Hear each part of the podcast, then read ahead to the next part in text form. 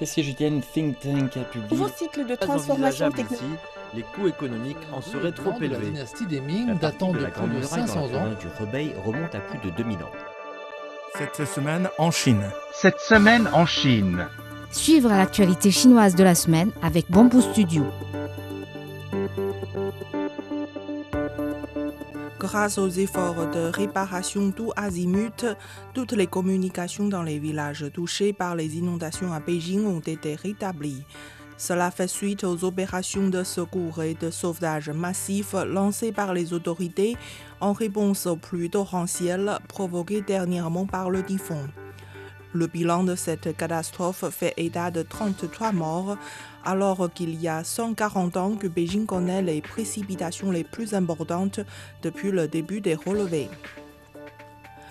La Chine a lancé mercredi 9 août un nouveau satellite de prévention des catastrophes depuis le centre de lancement de satellites de Taiyuan dans la province du Shanxi.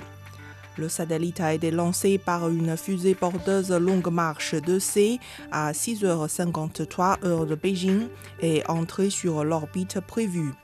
Il s'agit de la 482e mission de la série des fusées porteuses longue marche.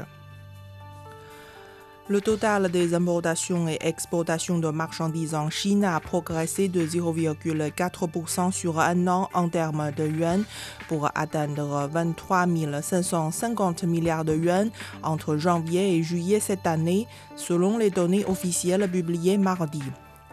Les exportations ont augmenté de 1,5% sur un an pour atteindre 13 470 milliards de yuan, alors que les importations ont baissé de 1,1%, soit 10 080 milliards de yuan, selon l'administration générale des douanes.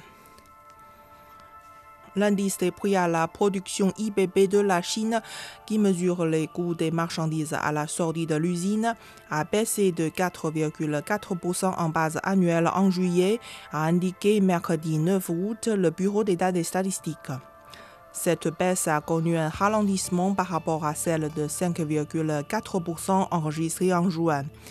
En base mensuelle, l'indice de juillet a reculé de 0,2% contre 0,8% en juin, d'après les données du BES.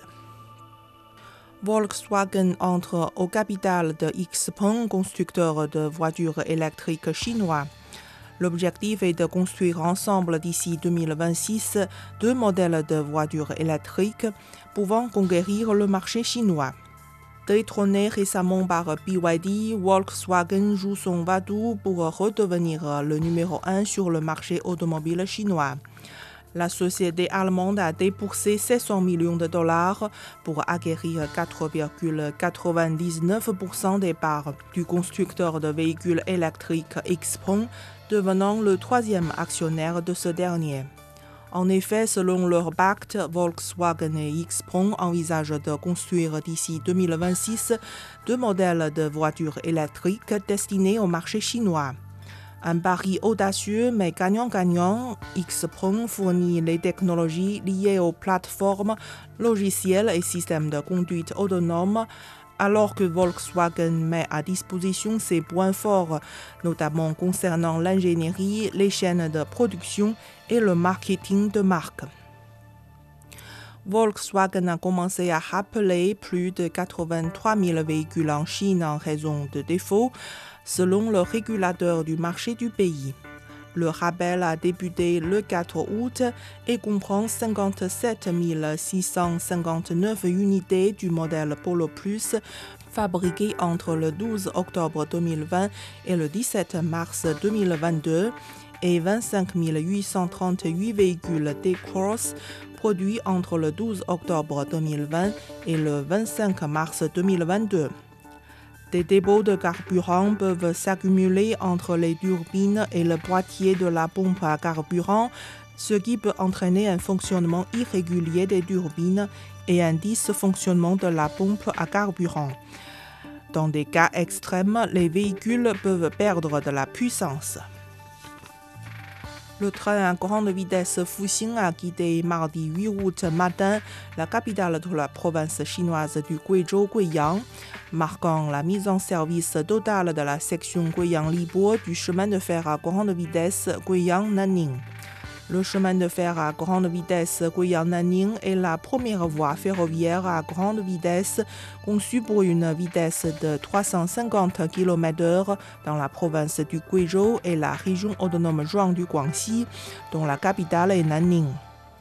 En raison de la complexité des reliefs le long de la section ferroviaire, dont de hautes montagnes et des vallées escarpées, la section Guiyang-Libo est constituée de 86 ponts et 62 tunnels.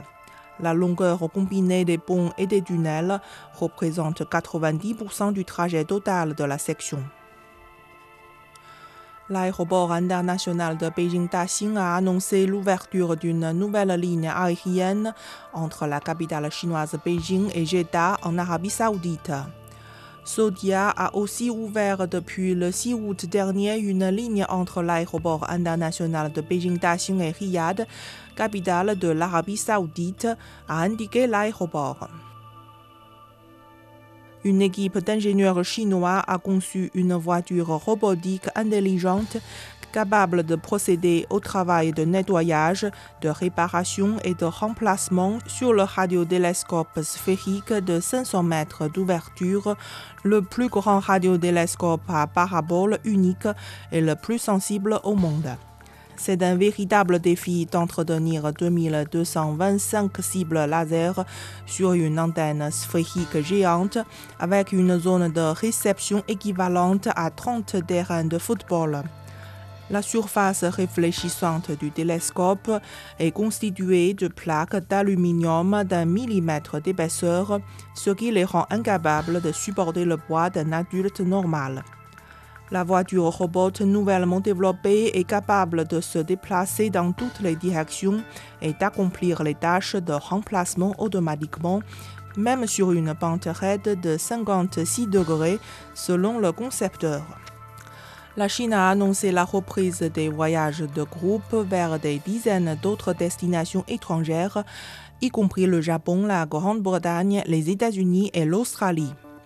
Vous écoutez Bamboo Studio, merci de votre attention.